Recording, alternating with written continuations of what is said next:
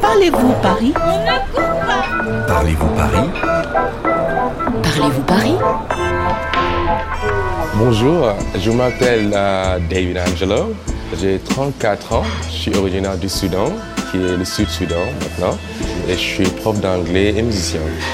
Ah, J'aime beaucoup l'architecture dans Paris, euh, surtout les églises, euh, bien sûr. Et euh, en fait, j'aimerais savoir, c'est quoi la différence entre une église, une cathédrale et une chapelle? Hoje eu estou com o David, um sul-sudanês que é professor de inglês e músico. Nós estamos em frente da Igreja São Eustache, no bairro de Halles, no centro de Paris. Bonjour David. Bonjour.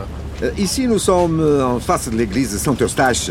Qu'est-ce que tu penses de cette église C'est une très belle église. Et, euh, je suis jamais euh, rentré, mais euh, ça m'intrigue beaucoup.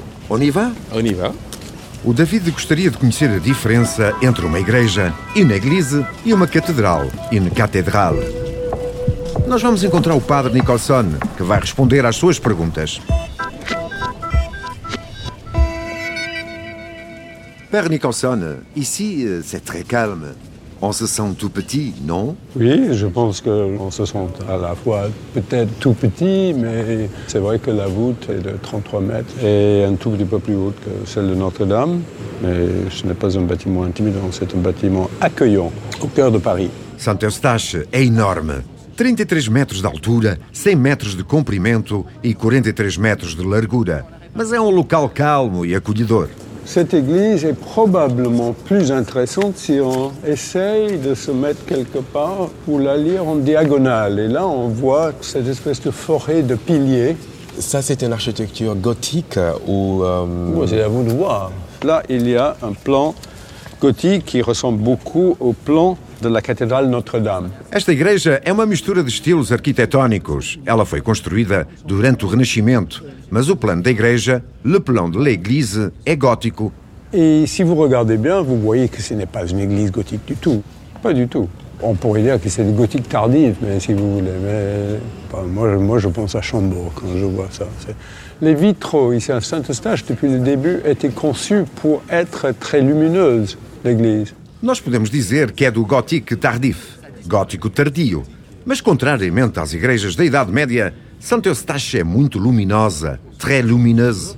Il y avait une chapelle ici qui était euh, une chapelle du XIIIe siècle sur le chemin de pèlerinage qui va à Montmartre. Euh, et ensuite, c'est François Ier qui a décidé de construire une grande église sur la rive droite. No século XIII, no local desta igreja, havia uma pequena capela. Os peregrinos paravam ali no seu caminho para Montmartre. Só no século XV é que Francisco I decidiu mandar construir uma igreja maior. Et euh, en fait, euh, c'est quoi la différence entre euh, une église et une cathédrale Euh, Celle-ci est une église paroissiale, ça veut dire qu'il y a un territoire, il y a une communauté, il y a des personnes et un bâtiment où ils se retrouvent. Et en droit canonique, on appelle ça une paroisse. Et là, c'est une église paroissiale, une cathédrale. Normalement, une cathédrale est le lieu où un évêque a son siège. Donc, par exemple, à Paris, le siège de l'archevêque de Paris est à Notre-Dame de Paris. Uma igreja, une église, acolhe uma comunidade de párocos. Uma catedral, une cathédrale, é a sede do bispo, l'évêque. Par rapport à cette église ici dans ces quartiers, Oui.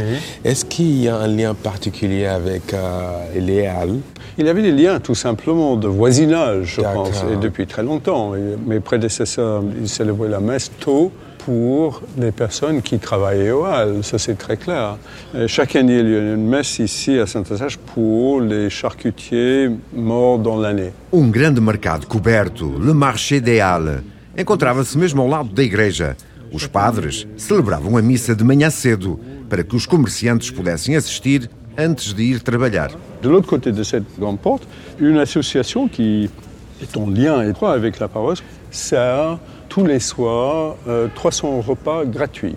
Alors, il y a à peu près 250 bénévoles, mais il y a des banques, il y a des entreprises, il y a les boulangers du quartier qui participent à cela. Donc, c'est un énorme euh, engagement de solidarité de la part de beaucoup de monde. A Igreja Santo Eustache tem um laço estreito com o seu bairro. Todas as noites, uma associação de voluntários, de bénévoles, serve cerca de 300 refeições aos mais necessitados no adro da igreja.